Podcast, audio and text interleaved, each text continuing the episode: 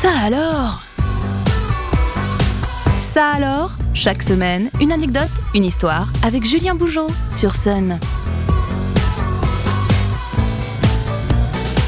Salut à toutes, salut à tous. Je suis heureux de vous retrouver comme chaque lundi sur Sun pour ça alors. De l'inattendu, du surprenant et du loufoque seront comme d'habitude au programme des minutes à venir. Ça alors, saison 3, épisode 108, c'est parti. Connaissez-vous le club des 27 Peut-être, mais pour celles et ceux qui l'ignoreraient, il s'agit d'un club assez étrange dont on ne voudrait pas spécialement faire partie, puisqu'il est composé exclusivement de personnalités décédées à l'âge de 27 ans. Parmi ses membres les plus célèbres, on retrouve notamment Kurt Cobain, Amy Winehouse, Jim Morrison, Janis Joplin, Jimi Hendrix ou encore Brian Jones. Et eh bien à cette liste, je dois vous informer qu'un tout nouveau venu vient de les rejoindre. D'un genre un peu différent, ce nouveau venu depuis le 15 juin dernier n'en demeure pas moins tout aussi emblématique puisqu'il s'agit du navigateur Internet Explorer. Ok, j'ai peut-être forcé un tout petit peu le trait avec cette introduction, mais avouez tout de même qu'il s'agit là d'une part non négligeable de notre jeunesse qui vient d'être mise en sommeil et ce pour l'éternité.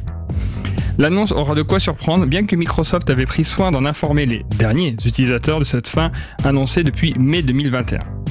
Pour revenir sur la petite histoire de ce qui nous a mis le pied à l'étrier de l'Internet grand public, il faut savoir qu'Internet Explorer a été lancé le 16 août 1995 pour concurrencer Netscape, le navigateur phare de l'époque, aujourd'hui disparu. Installé par défaut sur les ordinateurs Windows au début des années 2000, le navigateur de Microsoft dominera le secteur jusqu'à représenter près de 95% des usages quotidiens en 2003. Mais ceux qui ont contribué à forger sa légende, ce ne sont pas tant ses prouesses techniques que ses bugs et sa lenteur légendaire.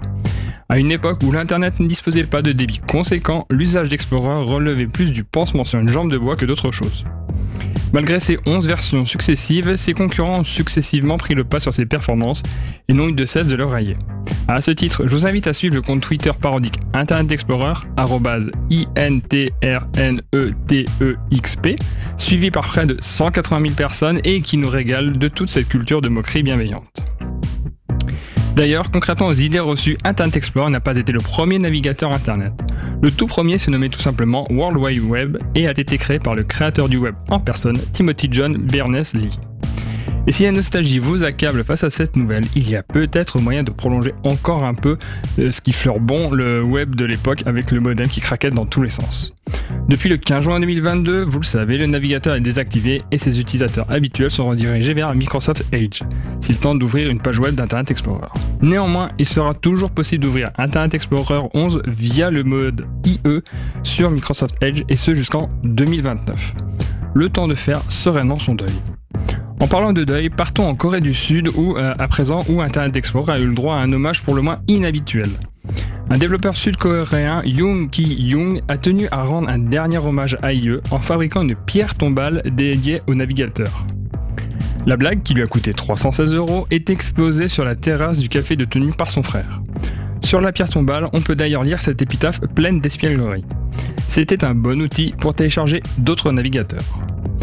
Avant de nous quitter, je vous invite à découvrir le bonus Ça alors, une info insolite bonus à découvrir en descriptif de l'épisode sur le site et l'application MySun ainsi que sur toutes les plateformes de podcast. J'espère que ce nouvel épisode de Ça alors aura comblé une curiosité insoupçonnée en vous. Je vous dis à la saison prochaine puisque Ça alors part à présent en vacances. On se retrouve à la rentrée sur Sun et d'ici là, passez de merveilleuses vacances. Soyez curieux, cherchez l'inattendu, vous n'en serez jamais déçus et toujours émerveillés. Ça alors, disponible en replay sur myson et le son unique.com.